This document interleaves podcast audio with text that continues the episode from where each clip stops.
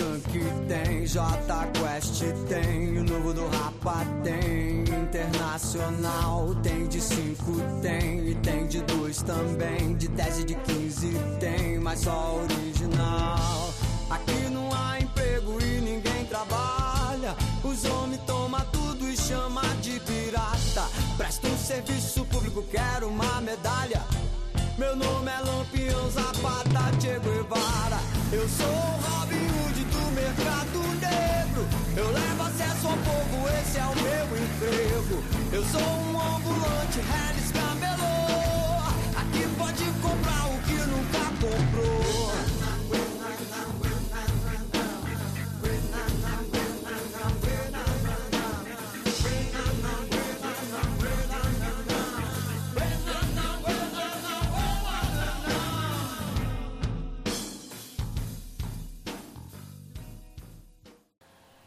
Então, Camilo, eu queria falar sobre é, um fenômeno que eu acho que é, é, uma espécie de calcanhar de Aquiles para brasileiros de classe média que viajam para os Estados Unidos.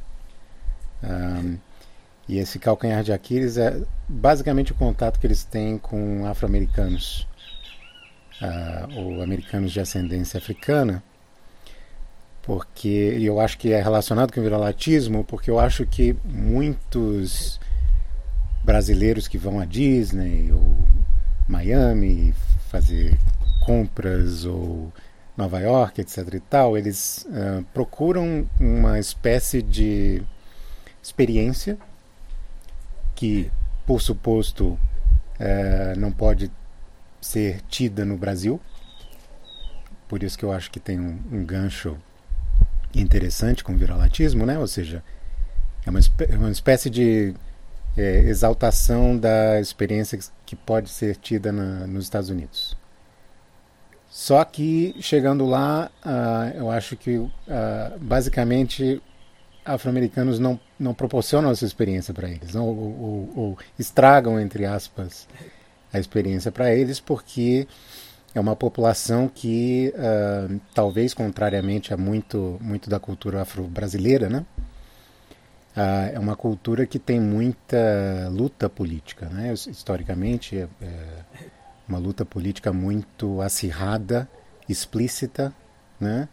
Uh, que se tornou parte da cultura afro-americana. Então, eu acho que esses brasileiros muitas vezes têm contato com afro-americanos que é, não se importam com uh, o, que esses brasileiros possam pensar deles, né? ou não se importam em serem cordiais, etc. e tal, e isso é, não comporta o tipo de experiência que eles é, queriam ter nos Estados Unidos e confirmariam o, o viralatismo é, deles antes de viajar. O que, que você acha? Você acha que isso é, é plausível ou é algo que eu estou imaginando? Então, mas que tipo de expectativas? Eu acho que é mais ou menos o que você estava falando da, da Inglaterra, ou seja, esse, esse tipo de generalização. Eu estou indo para os Estados Unidos, todas as coisas vão funcionar bem, as pessoas serão educadas, uh, ninguém vai ser grosseiro comigo, etc e tal, né? Ou seja, todo mundo é loiro, uh, de olhos azuis, uh, como se fosse aquele seriado Beverly Hills 91210, right? 91210, yeah.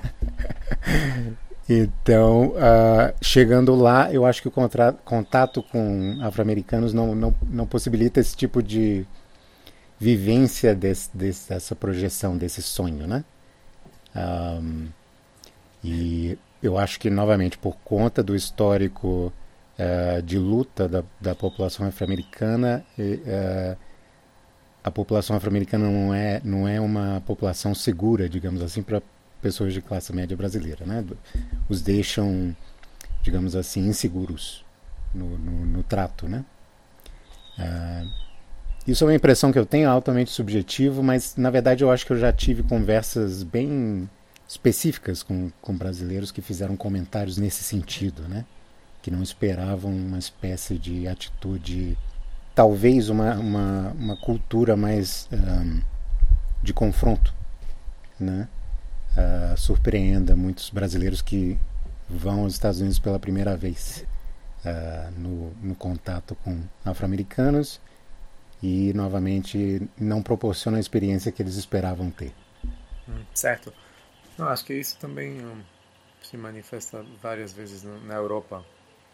Eu já ouvi as histórias, né, das pessoas viajando e, e achando os, os europeus bem secos, né, e, e bem é, bem frios, né. Também é outro estereótipo do do europeu, né, que não é benevolente? Com certeza não, né, que é frio, né, mas tem que ser assim, porque é, é, brasileiro é cordial, mas isso traz coisas ruins, né, eu, eu particularmente acho um brasileiro cordial, não não não estou achando nada errado com isso, né, é, prefiro cordial do que do que frio, né, mas é, mas entendo, né, entendo os esse choque né, que, que brasileiros vão várias vezes vão vão uh, ter na experiência, né? Às vezes coisas bem banais.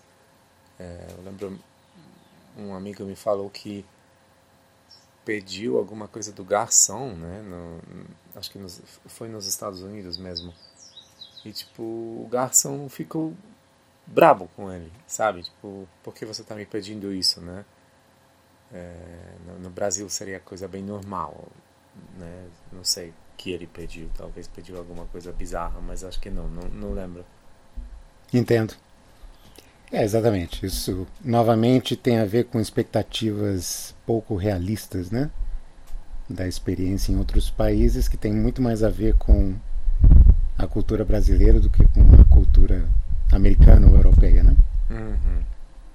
Certo, então que tal a gente vai agora por um, uma explicação histórica, um pouco contexto histórico?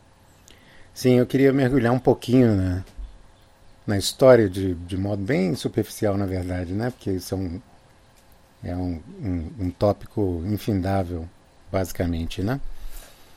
Mas o histórico do viralatismo, uh, me parece, depois de algum, alguma pesquisa que eu fiz, uh, muito relacionado ao eugenicismo né, do século XIX. Um, e a política explícita que, que o, o governo brasileiro uh, adotou depois da escravidão, depois da abolição, desculpa, em 1888, de branqueamento. Ou seja, a ideia era que uh, eh, imigrantes europeus deveriam receber incentivos do governo brasileiro para imigrarem para o Brasil, né? enquanto que nada seria feito com relação à pobreza dentre brasileiros de ascendência africana e, portanto, a ideia básica é que eles ou morreriam ou se miscigenariam né, com a população branca e aos poucos o Brasil se tornaria mais e mais como a, Europa, ou no mínimo uma Argentina, digamos assim. então, é, eu posso apontar para pessoas, figuras uh, conhecidas na história do, do país, como Monteiro Lobato, né, um, um grande escritor que até recentemente, pelo menos, fazia parte do, uh, da, da leitura quase que obrigatória de crianças em escolas né, brasileiras.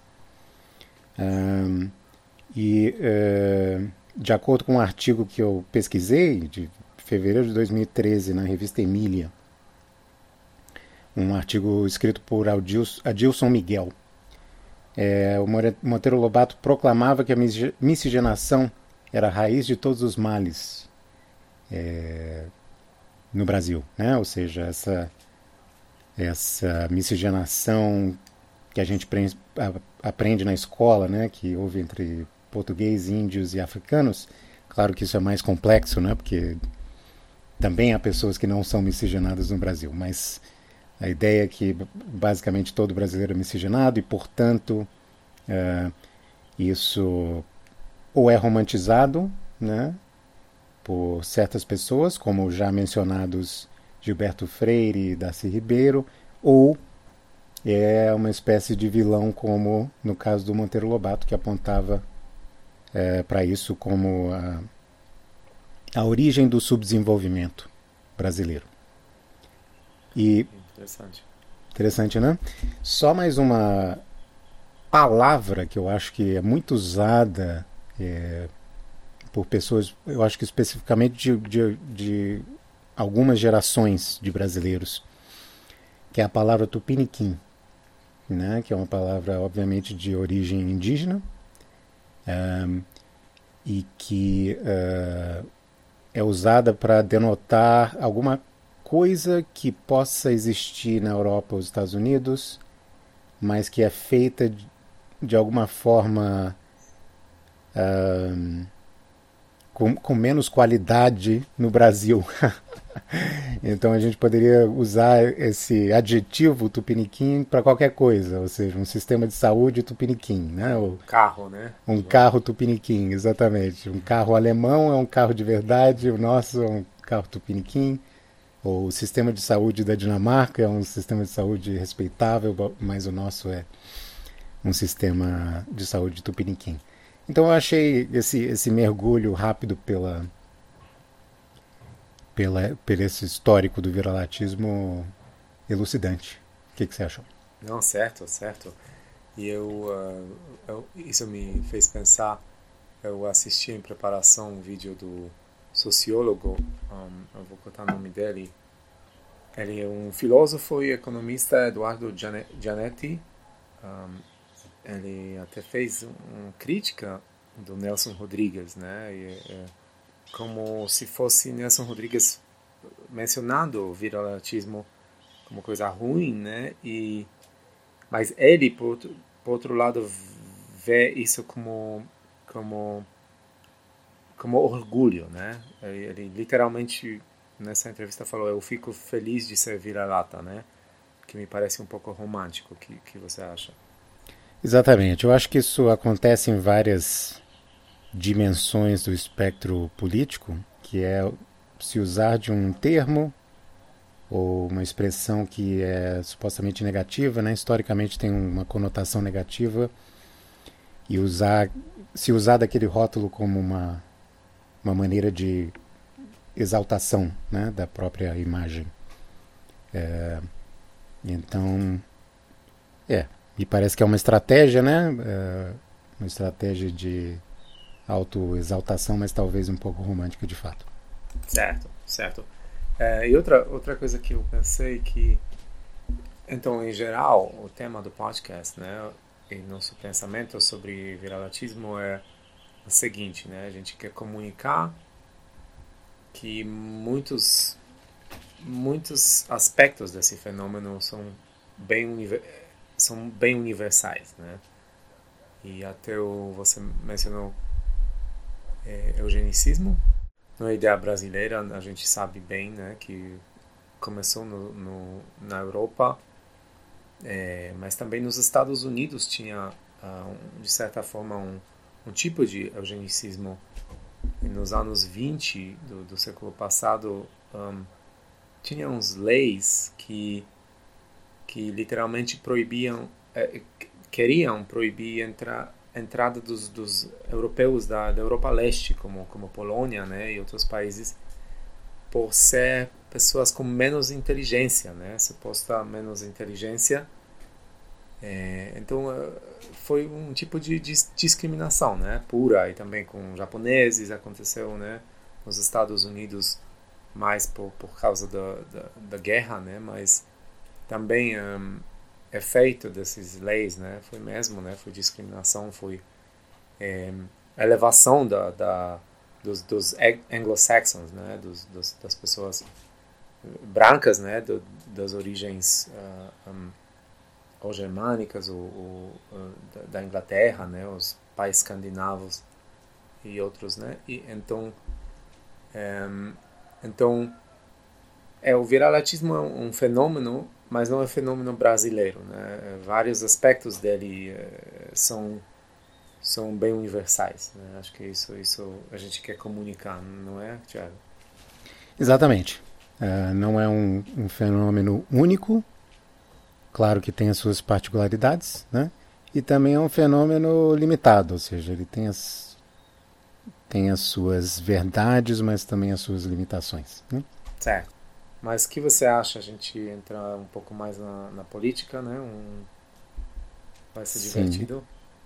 É, é, é, é, geralmente bem divertido e bem perigoso, mas vamos lá. Certo. eu, eu tenho inclusive uma pergunta inicial, se você uhum. me autorizar a dar o pontapé inicial aqui nessa, nessa parte do, do episódio. Vai. É, Suécia ou Dinamarca, Camilo, qual que é o país ideal para o Brasil ter como modelo? Não sei, eu sei, antigamente era a Suécia, eu acho. Exato. Eu nunca vou esquecer um, uma mensagem em cadeia que eu recebi é, sobre um suposto acontecimento no, na Suécia, na estação do metrô. Né? Um, era mais ou menos o seguinte: um brasileiro que estava lá viu um, esses passagens eh, que você precisa colocar dinheiro né, e passar no, no metrô. Ele viu que um desses passagens não tinha aonde colocar um, dinheiro e ela e era basicamente livre né, de passar. Então ele, ele ficou bem surpreso e ele perguntou uma moça que trabalhava lá é, ele perguntou o que, que é isso, né? Porque é livre, porque você pode passar.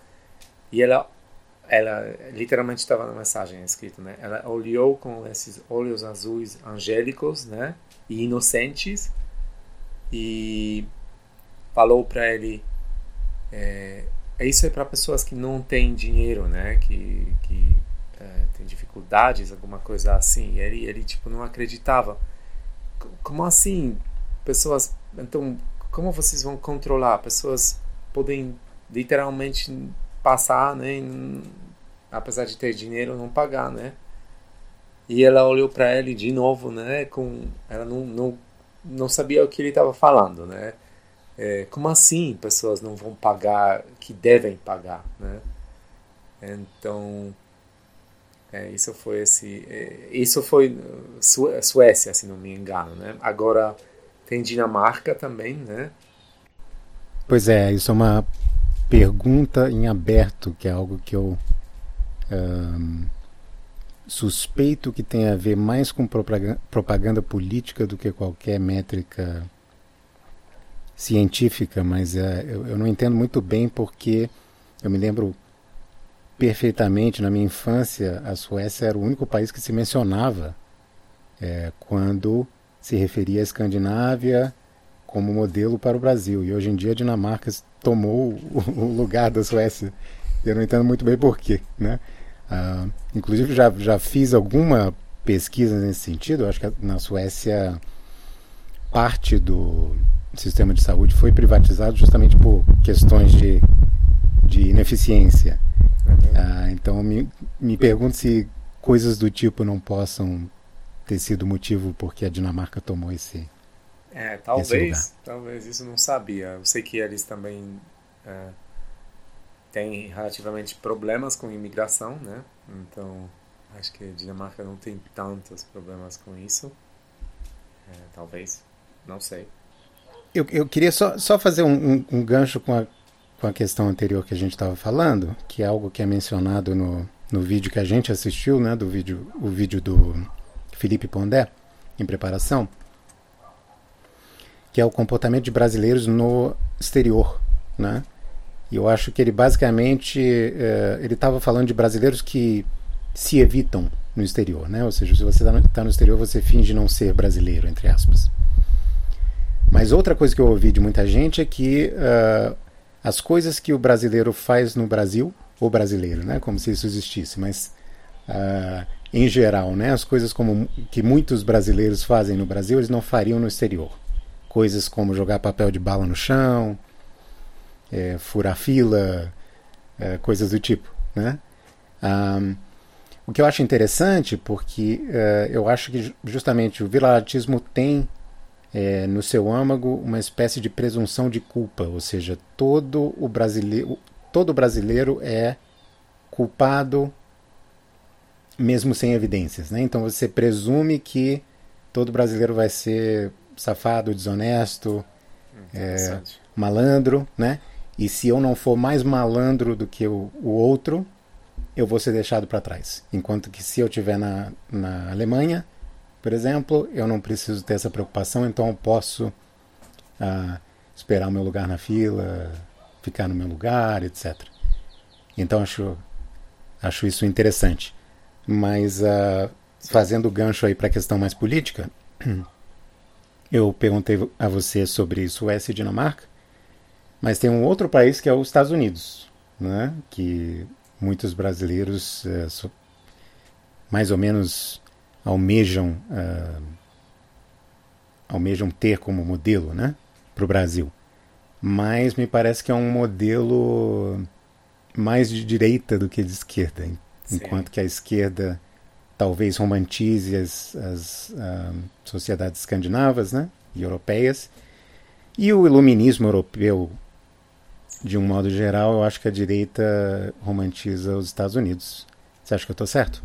Sim, sim, com certeza. Né? Uh, também já, já passou, passou, essa impressão. Um, ah, conversei com várias pessoas que, que se posicionam né, na esquerda e sempre tem um pouco de de não sei como chamar isso, aversão para americanos, né, para a cultura americana.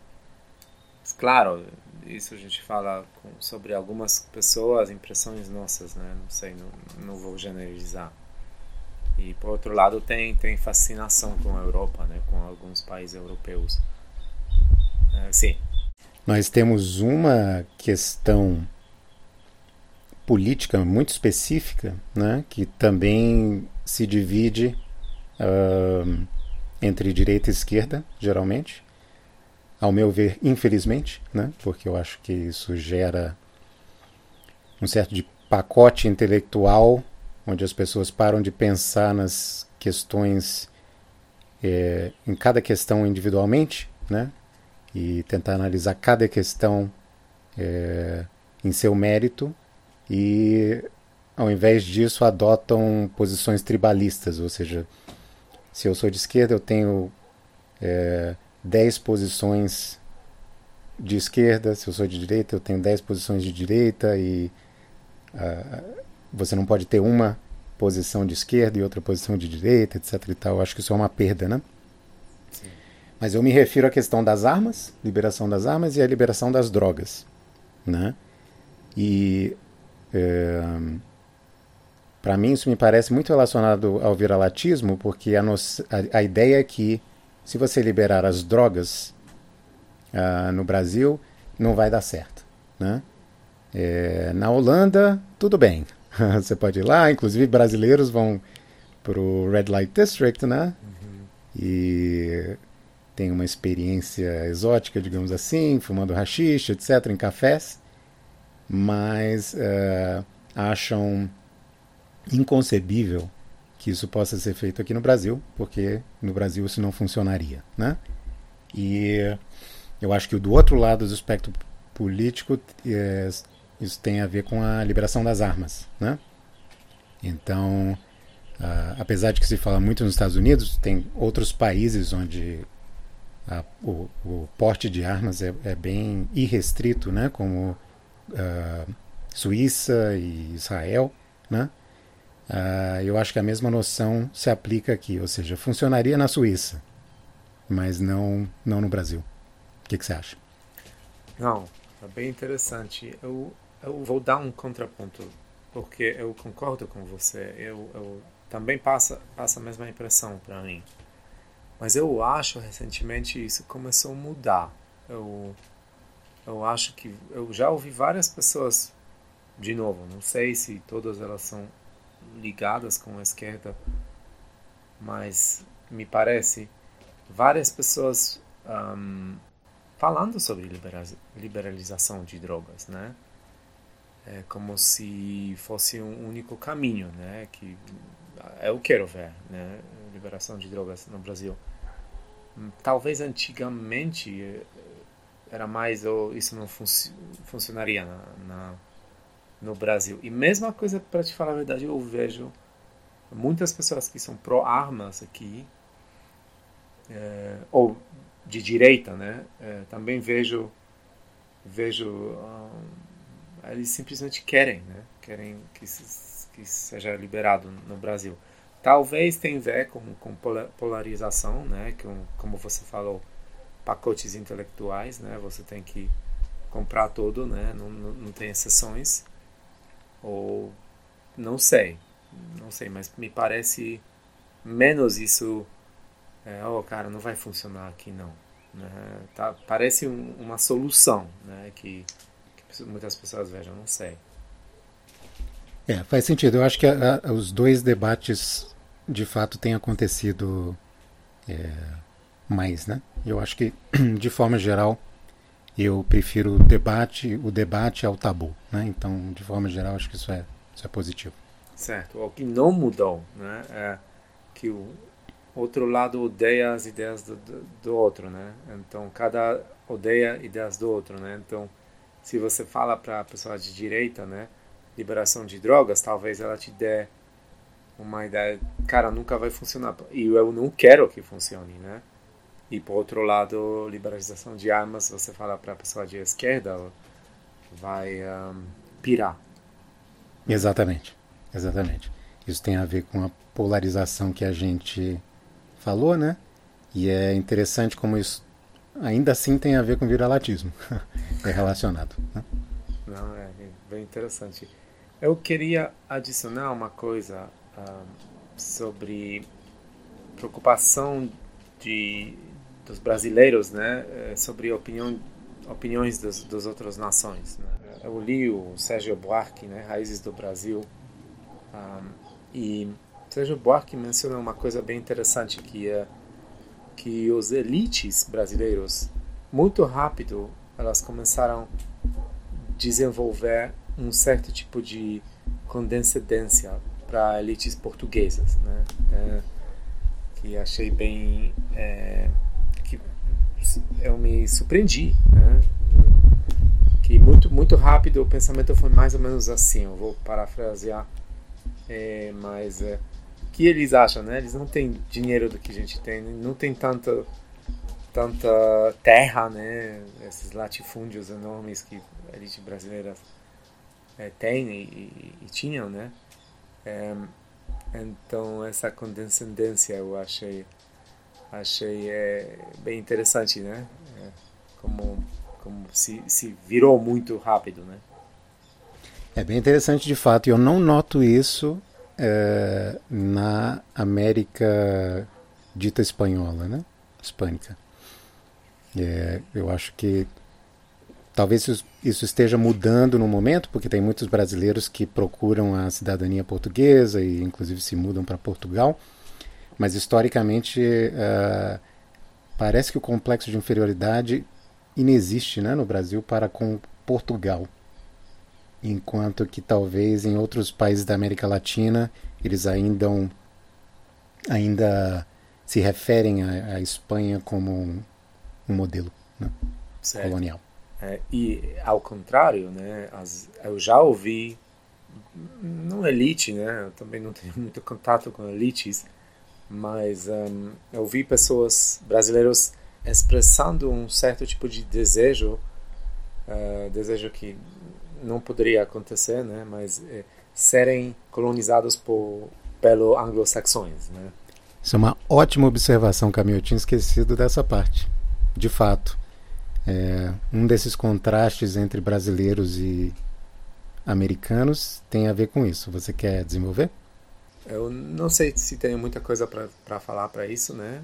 É, para adicionar, mas é, certo, né? Parece os americanos têm algum tipo de acho que algum tipo de respeito, não sei se é respeito porque já ouvi opiniões contraditórias, né, sobre o que americanos acham sobre os, os ingleses, né? Às vezes eu, eu acho que eles acham eles muito formais, muito, é, muito, vamos dizer, antiquados, né? É, do, do, do, jeito que eles pensam sobre negócio, né? E essas coisas americanas são bem rápidos, né? Vamos fazer um negócio, a gente sabe. É, então eles acham, eles é, americanos acham ingleses um pouco para trás, né, é, com, com desenvolvimento. Mas por outro lado, eu acho que tem muito muito respeito, né, por, por trabalho intelectual, né, por, por riqueza, né, do, dos ingleses, né, no, dos pensadores, filósofos e, e outros, né. Exatamente. Eu me referia mais ao tipo de colonização. Eu já ouvi várias vezes uh, muitas pessoas explicando o suposto subdesenvolvimento do Brasil ser, ser, devido ao tipo de colonização que o brasileiro, que o Brasil recebeu, uh, em contraste com o tipo de colonização que ocorreu nos Estados Unidos, né? Um porque fomos colonizados por portugueses e não ingleses, e supostamente a Inglaterra é mais desenvolvida. Mas outra porque a colonização no Brasil foi, teria sido uma colonização de exploração e não de ocupação, né? Uh, novamente, eu acho que tem alguma verdade aí, mas também há complexidades. Mas eu acho que isso deveria ser uh, dito num episódio sobre viralatismo no Brasil. Certo, certo. Tem mais uma coisa que eu pareço notar, novamente, uma questão inteiramente subjetiva para mim, é que parece existir um viralatismo de classe média e um viralatismo de pessoas pobres, é, ditas pobres, né, ou desfavorecidas. Você já teve experiência com isso? talvez, mas o que você, o que você quer adicionar com isso? Então, eu acho que o viralatismo de pessoas de classe média é, é bastante complexo na sua origem. Eu acho que basicamente há pessoas no Brasil que se identificam é, enquanto europeus. Então, por exemplo, se você aponta para algum fato, é, alguma vantagem que o Brasil possa ter em relação à Europa, isso se torna um gatilho emocional para aquelas pessoas, porque a, a própria identidade daquelas pessoas, geralmente pessoas, uh, digamos, uh, intelectuais ou, bem educadas, né? A própria identidade daquela pessoa é uma identidade europeia, né? Então, uh, como assim? alguma coisa no Brasil pode funcionar melhor do que na Europa, né? Enquanto que o viralatismo dentre pessoas mais desfavorecidas com quem eu tive contato parece ser novamente a presunção de que no exterior as coisas funcionam entre aspas, né? Sem necessariamente que se aponte a que país se refere, né? Então, basicamente, ah, o governo não, ah, não proporciona isso ou aquilo, o sistema de saúde não funciona, a segurança não funciona, o Brasil é esculhambado e por aí vai. Então, acho que não é, não é tanto uma questão, nas camadas mais pobres da população, não é tanto uma questão de identidade, e sim uma frustração, ah, de certa forma justa, né? Hum, claro para com uh, as coisas que não funcionam no dia a dia, entre aspas, né, na, na, rotina dessas pessoas, enquanto que na classe média eu acho que é uma questão de identidade pessoal. Hum, bem interessante, agora entendi. Sim, sim, uh, uh, realmente, uh, de novo, né, a gente não quer descartar as frustrações né, das pessoas. Coisas não funcionam, não funcionam, né? Você tem uma certa expectativa, né? E, e tem frustração, eu entendo isso. Eu, eu, eh, já senti isso várias vezes, eu mesmo, né? É, eu sinto que eu devo citar um exemplo aqui, já que a gente se aprofundou um pouquinho, que foi também uma experiência dessas de WhatsApp, né? Então, é, é, os, os, ouvintes que me desculpem, não, não tenho nenhuma fonte específica, mas uh, a minha memória é que uh, em um grupo de WhatsApp aqui da comunidade onde eu moro, um dos membros do grupo mencionou agrotóxicos, que de acordo com ele, eu não tenho conhecimento algum, certos agrotóxicos uh, que são usado no, usados no Brasil são menos agressivos do que os usados na Europa. Uh, e só, só para dar um contexto, a, a, comunidade onde eu moro é, é, é bastante ambientalista, eu diria, em, em, termos ideológicos. Né? Então, o valor para as pessoas do grupo que agrotóxicos não sejam usados nos alimentos, etc. e tal. Ah, ou seja, essa foi uma comparação é, bastante clara, favorável ao Brasil vis-à-vis -vis a Europa. E o que eu notei, ou pelo menos a minha, minha interpretação subjetiva da reação da, das pessoas a, esse, a essa, essa postagem, foi que muitos outros membros uh, começaram a dar exemplos automáticos de como outras coisas não relacionadas na Europa funcionavam melhor ou eram melhores do que, do que no Brasil. Sem mesmo responderem diretamente ao, ao ponto que essa postagem fazia. Então, uh, novamente, me pareceu um gatilho emocional, não me pareceu uma, uma discussão neutra, isenta. Né? Me pareceu que, assim, como assim? Você pode mencionar alguma coisa que seja melhor no Brasil do que na Europa. E foi, para ser inteiramente transparente aqui com você e com os, com os ouvintes, foi nesse momento que eu acho que a minha, o meu entendimento do viralatismo, que para mim é difícil de entender, pessoalmente, apesar, apesar de ser brasileiro, eu acho que o meu entendimento ficou mais sofisticado, se eu posso dizer isso eu mesmo. Uh, comparado, por exemplo, a, ao meu entendimento quando a gente fez a primeira gravação. Porque eu acho que é ali é que eu entendi que certas pessoas se identificam como europeus no Brasil. Faz sentido. Um ano precisava passar, né? Uma pandemia e você você ficou mais sofisticado, né? Exatamente. É, tudo que a gente falou até agora é, são nossas observações, né? É, claro que pessoas podem ter outras impressões, né? É, eu particularmente, para ser sincero, sincero, com muitas coisas eu, eu posso me identificar, né? Com com uh, certo tipo de viralatismo que eu um, senti, né? Várias vezes na, na Europa, né? Nos Estados Unidos, em relação da, da, da minha nação, eh, da minha nacionalidade. Mas de novo, como eu falei, uh, com, com idade, né? Isso isso mudou, né? Com, com, com certeza com a experiência, né? De morar fora, isso mudou. Mas acho que eu já morei na Alemanha, já morei nos Estados Unidos, é, nasci e cresci na Polônia, né? Mas acho que de verdade eu entendi, realmente eu entendi isso foi no Brasil. Eu entendi como como isso funciona, está no país onde tem isso, né? E, e, e vendo de um país que também tem alguns aspectos disso, né? E parece que um que desapareceu praticamente, né? Claro que posso não saber alguma coisa que eu ainda penso, mas é mudou muito para mim.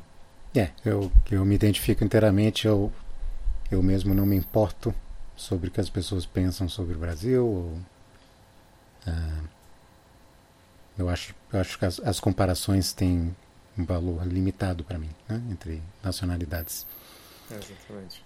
Dito isso, acho que a gente está fazendo essa ressalva pela quinta vez, talvez, nesse mesmo episódio, né? A gente não está querendo negar uh, certas frustrações que reais que as pessoas uh, possam sentir, né? Para com uh, a sociedade brasileira, digamos assim, né? Eu acho que uma dessas frustrações, uh, Camil, que é absolutamente inevitável mencionar neste momento, é a frustração com a pandemia né, de Covid-19. A gente grava esse episódio em 2021, já estamos é, no primeiro, depois, mais, mais de um ano né, de, de pandemia. Uh, há muita, muito sofrimento. Uh, eu acredito que ontem ontem eu li a notícia que nas últimas 24 horas, uh, próximo de 3 mil pessoas morreram né, por conta de contágio uh, da Covid. Então eu queria expressar aqui que eu me compadeço com, com essas pessoas, né, com, as, com as perdas, uh, tanto perdas físicas como psicológicas. Isso, isso também me assola nesse momento. Um, eu acho que a gente pode inclusive citar mais outras coisas que cabem aqui, que é a falta de leitos nos hospitais, nos hospitais uhum. que na verdade não é um fenômeno novo no Brasil, né? mas não deixa de ser menos frustrante por conta disso. Certo.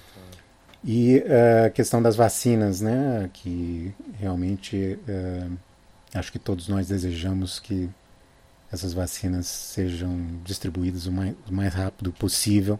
Certo. É, e isso parece não ter acontecido uh, satisfatoriamente né, para muita gente. O que, que, você acha? Como é que você está se sentindo nesse momento? Não, eu estou me sentindo exatamente como você, né? principalmente tenho é claro não quero ver sofrimento né tantas pessoas que sofrem né?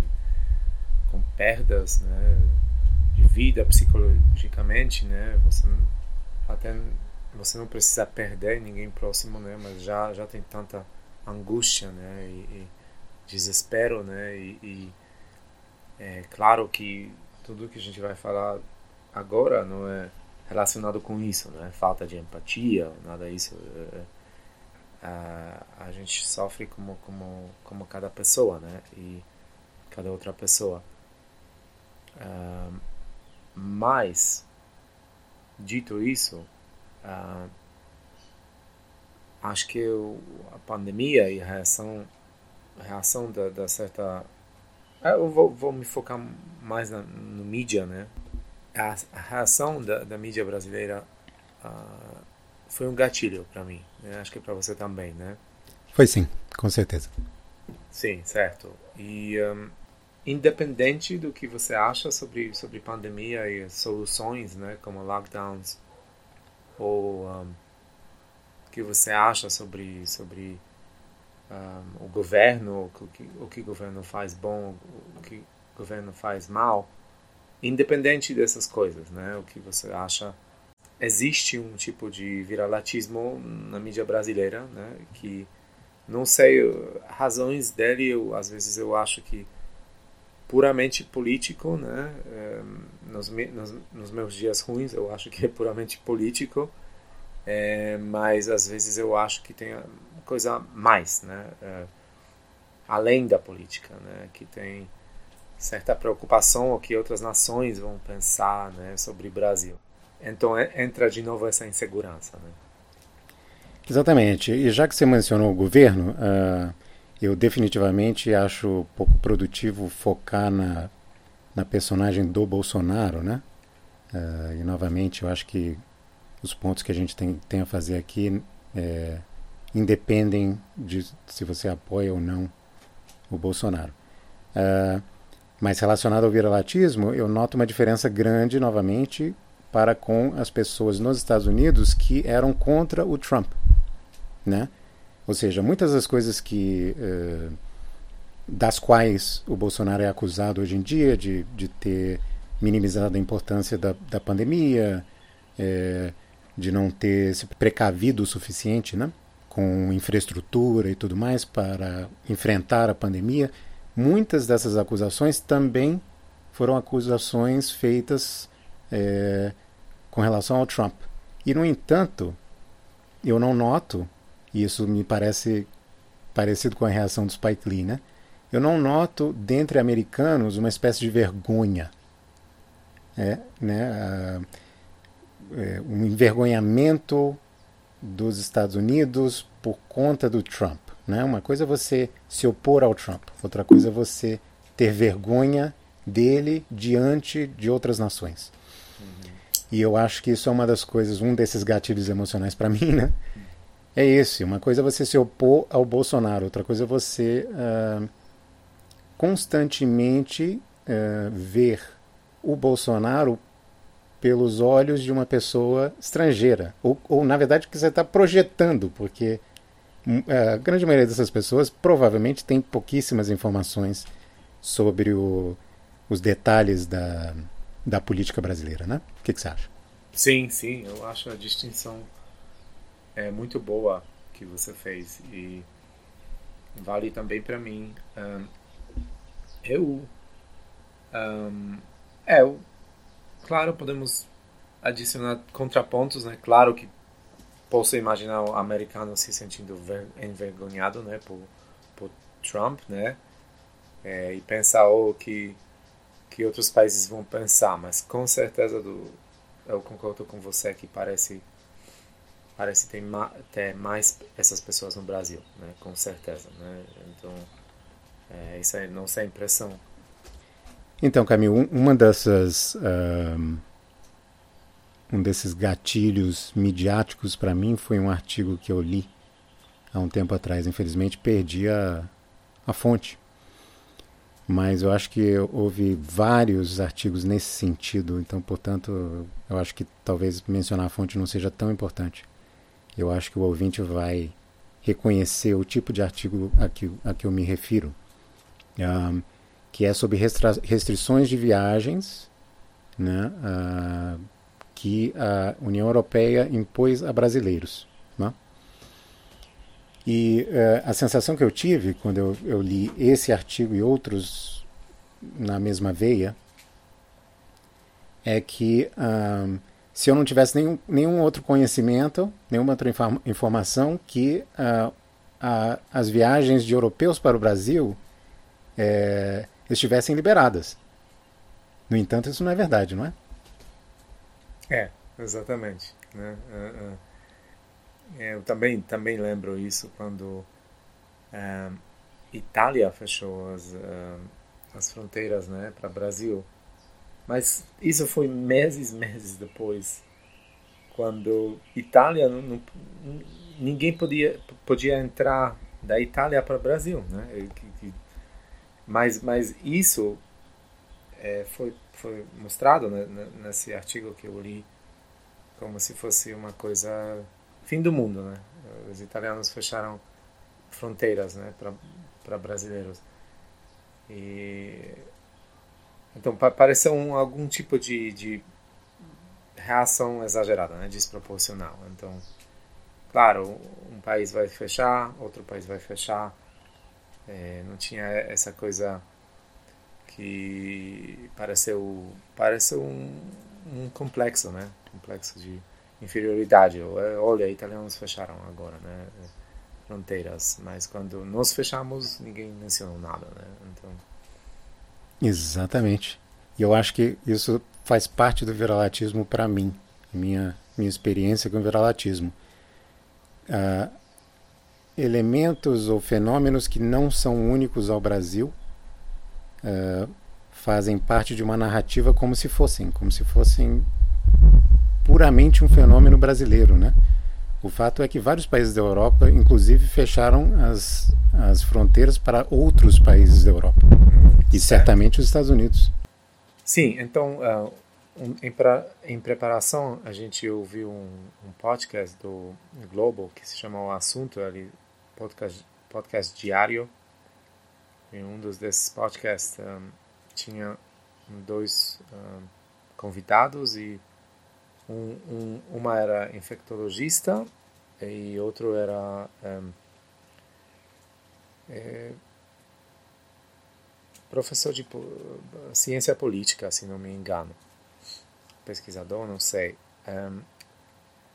e isso, na verdade, é, comparações com outros países é, e, e o que outros países vão pensar sobre o Brasil se mostrou claramente, nitidamente nesse, nesse episódio, né? E essas inseguranças. Então, é, o que eu quero apontar, né, é que tinha um episódio lá é, com uh, que esse uh, cientista comentou sobre uma viagem da delegação brasileira eh, para Israel e um suposto fiasco dessa dessa viagem é um suposta gafe enorme do, do chancelor né acho que é do, do Brasil que uh, ele foi, vou resumir, que ele foi é, tirar uma foto com um chanceler israelense e alguém pediu Ernesto Araújo para colocar máscara, né? E isso um, no olho desse desse com, um, desse convidado, né? Foi foi o pior coisa do mundo, né?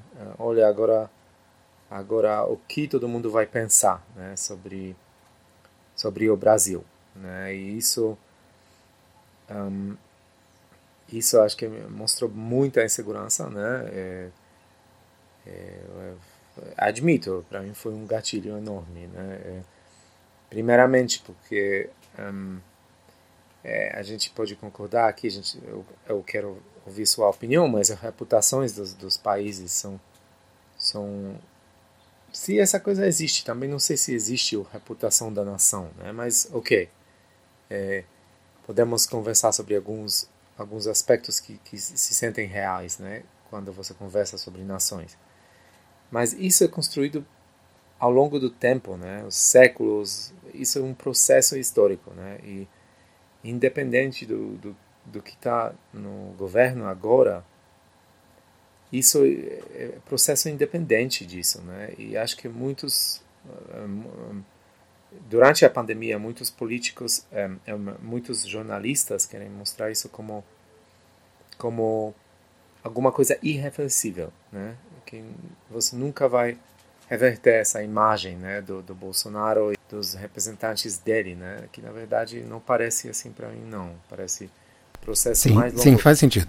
Ou seja, basicamente você está voltando à noção de que uh, talvez o foco o foco uh, tem que ser dado nas relações mais individualmente, né, do que coletivamente nesse sentido.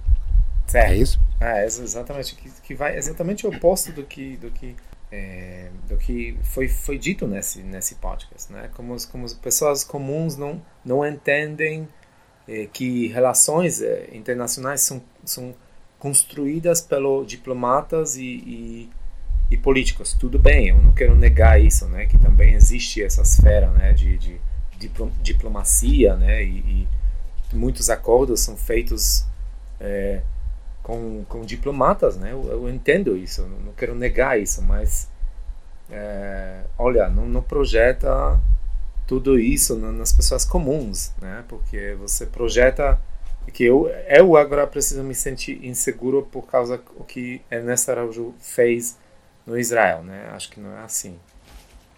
Exatamente. E outra coisa que esse convidado falou que achei eh, não sei se palavra certa, mas achei uh, desonesto, né? Eu acho não não quero falar que ele ele pensou assim, mas saiu um pouco desonesto para mim. Foi um, um, um momento quando ele ele falou sobre as consequências para pessoas comuns, né? Dessa dessa dessa é, merda no, no, Brasil, né, da, da pandemia, que pessoas não vão poder viajar, né, até é, não vão poder estudar, até talvez viajar, né, que na verdade o contraponto é muito fácil. É, claro que por, por muito tempo pod, podem manter-se restrições, isso, isso é óbvio, porque tem muitos casos no Brasil, né, mas você não precisa é, entrar em tanto pânico, ou você vai ter um, um teste que vai ser exigido, ou você vai ter uma vacina. E, e então você tem que falar sobre isso em termos concretos, né? Qual qual linha do tempo que você está pensando sobre uh, esse caos, né? E o fala mais com, com coisas concretas, não, não não generaliza tanto, né? E, e projeta algum tipo de medo na, na população. Acho que nesse mesmo podcast, uh, se não me falha a memória, Camil, uh, a mutação brasileira do vírus né, uh, foi apontada como uma grande ameaça, o que pode ser, né? novamente, uma ressalva. não estou falando aqui com um, um conhecedor do assunto, né? não sou cientista. Também não estou falando aqui sobre a minha opinião uh, sobre vacinas, máscaras e lockdowns, né? independente da sua, da sua opinião sobre esse assunto. Sim. Um, eu, eu, o que eu senti daquele podcast é que a mutação brasileira, de alguma forma, era automaticamente mais ameaçadora do que a, a mutação britânica. Por quê? O África do Sul, né? Exatamente. Ah, por quê? Exatamente, né?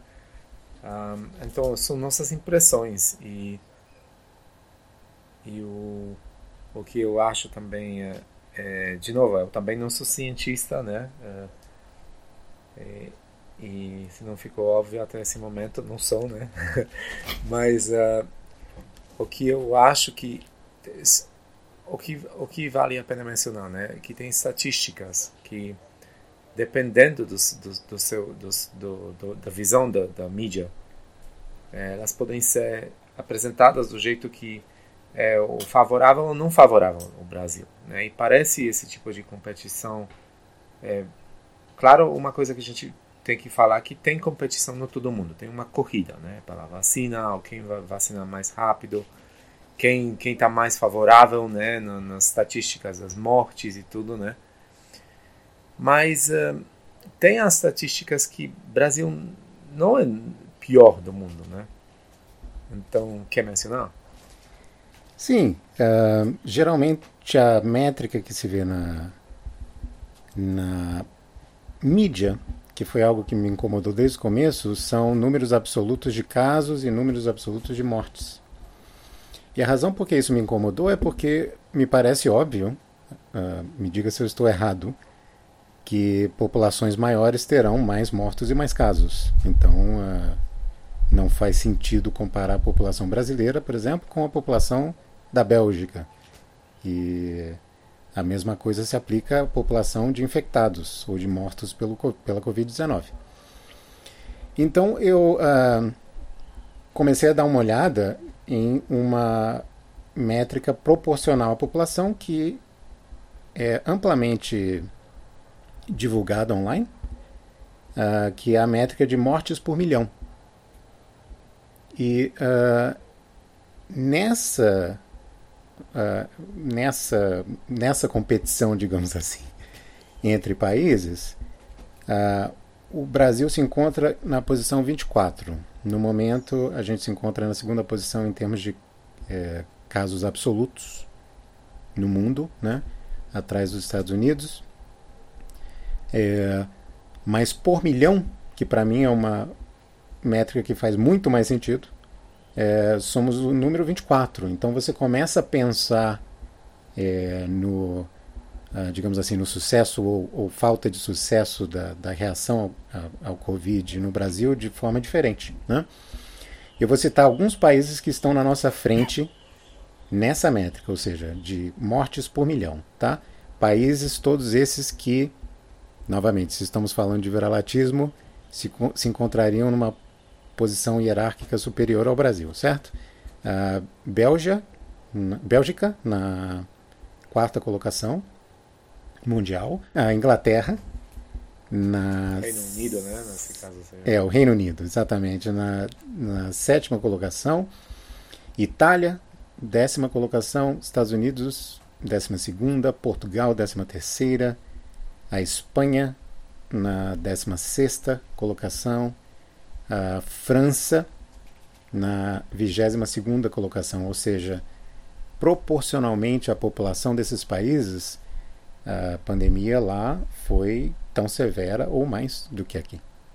Certo, certo. E claro, alguém pode dar contrapontos, né, e, e questionar tudo isso, né, que essa métrica não vale tanto, para nós vale muito, né, mas essa métrica não vale tanto por outras razões, eu entendo, como como falei, não sou cientista, não, não sei analisar todos os números, né?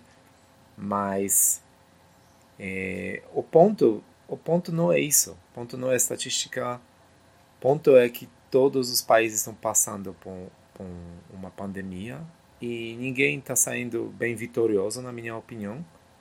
É, teve casos nos Estados Unidos das, das máscaras das máscaras falsas vendidas como como originais, né? Acho que é esses N95, alguma coisa assim. É, vai ter oportunistas no todo o país, vai ter corrida vai ter golpes baixos, né, como comprar vacinas antes das outras nações. Ninguém está saindo bem favorável, né, aqui nessas comparações.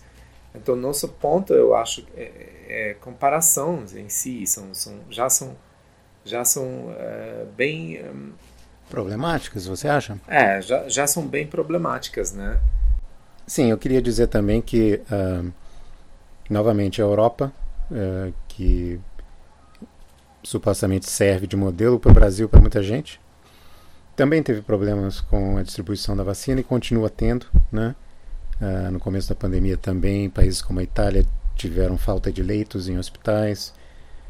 Uh, novamente, o meu, o meu intuito aqui não é simplesmente aumentar a autoestima do Brasil ou negar que fatos sejam fatos, né? Certo. Uh, e muito menos negar a tragédia é, da, de pessoas que precisam ser entubadas ou precisam de oxigênio, não, não terem acesso como aconteceu em Manaus, né? Me, novamente me compadeço com, com tudo isso, uh, com, as, com, essas pessoas e, e, os queridos dessas pessoas. Uh, mas é meu intuito aqui é simplesmente apontar que talvez esse viralatismo não seja uh, uma maneira a maneira mais produtiva, né, de de se entender determinadas situações, inclusive a situação da pandemia. E talvez mais importante ainda, eu acho que tem muita gente que opera de um certo prisma ideológico vira-lata é, vira sem se dar conta disso. Né? Porque é simplesmente um hábito cultural, se tornou um hábito cultural de muitos brasileiros denegrirem a imagem do Brasil. Automaticamente, né? sem, que, sem que se veja é, fenômenos como a pandemia de uma, de uma forma um pouco mais complexa, digamos assim. Mas também outros fenômenos como é, infraestrutura, cultura, é, música, etc. E tal, né? Não, achei esse ponto ah, bem interessante é, que você acabou de falar é, que isso parece ser feito de forma inconsciente, inconsciência, não, inconsciente, isso que isso parece ser feito de forma inconsciente, né, uh, várias vezes, principalmente em, nas conversas, né, que, que são veladas como críticas do, do Brasil, mas parecem são não são veladas, né, porque são explícitas, mas parecem um tipo de reflexo, né, instinto, né, então, é, isso eu acho que projeta, né? Projeta nos, não, acho que isso isso se mostra, né? Nos, nos, no comportamento dos brasileiros na mídia uh, e uh, em, conversas comuns também, né? Eu não vi não vi muito desse desse cientista político, eu não vi muito muita complexidade na fala dele, né? Foi foi só uma crítica que, de novo, não sei, não conheço ele, não sei se foi só um ponto político ou, ou realmente ele acha que Ernesto Araújo agora vai destruir a reputação dos brasileiros, né? E destruir para quem, né? Porque também boa pergunta para para políticos dos outros países, ok, talvez, não sei, mas certamente não é para não, não para pessoas comuns, né? Exatamente. Caminho, eu acho que eu uh, fiz todos os pontos aqui que eu planejava fazer nesse podcast. Você tem algo a adicionar? Não tenho, tenho nada de adicionar, não. Obrigado, tá. cara. Valeu. Eu só queria deixar mais uma mensagem, já que a gente terminou com esse ponto da pandemia, uma mensagem de, de força para todas as pessoas que possam uh, estar envolvidas diretamente. Uh, esse é um período muito difícil, né? para todos nós e é, dizer que eu me compadeço com, com todas essas pessoas e espero espero que a gente saia dessa o mais rápido possível. Hum, também também mando a mesma mensagem, né? É, e quero dizer que uh, como você que esse episódio não foi feito de elevar a autoestima necessariamente, né? É, mas acho que foi feito mais um pouco como, como se fosse uma reflexão, né? de pessoa brasileira como você, né? É, que teve dificuldade de entender o que é complexo de vira-lata e como pessoa estrangeira como eu que já passei por, por esse esse síndrome, né? e, e, reflexão, né? E acho que isso é reflexão é, para frente, né? Que nós todos somos um, indivíduos, ninguém precisa carregar a culpa de ninguém, nem mesmo um pouco de, de palavras como nação, é sociedade, né? E essas, esse tipo de palavras. E em relação do Covid, acho que você você falou muito mais bonito do que eu, né? É, me aprofundar a empatia com todas as pessoas que perderam familiares, né? E, e amigos é um momento bem difícil. Então, até a próxima, Thiago. Beleza, até a próxima. Valeu, Cam. Coisa pra vender tem, gente pra comprar tem, preço barato tem, comércio informal, tem preconceito tem, tem violência tem, criminalidade tem, mas tudo é tão normal. Aqui não há emprego e ninguém trabalha.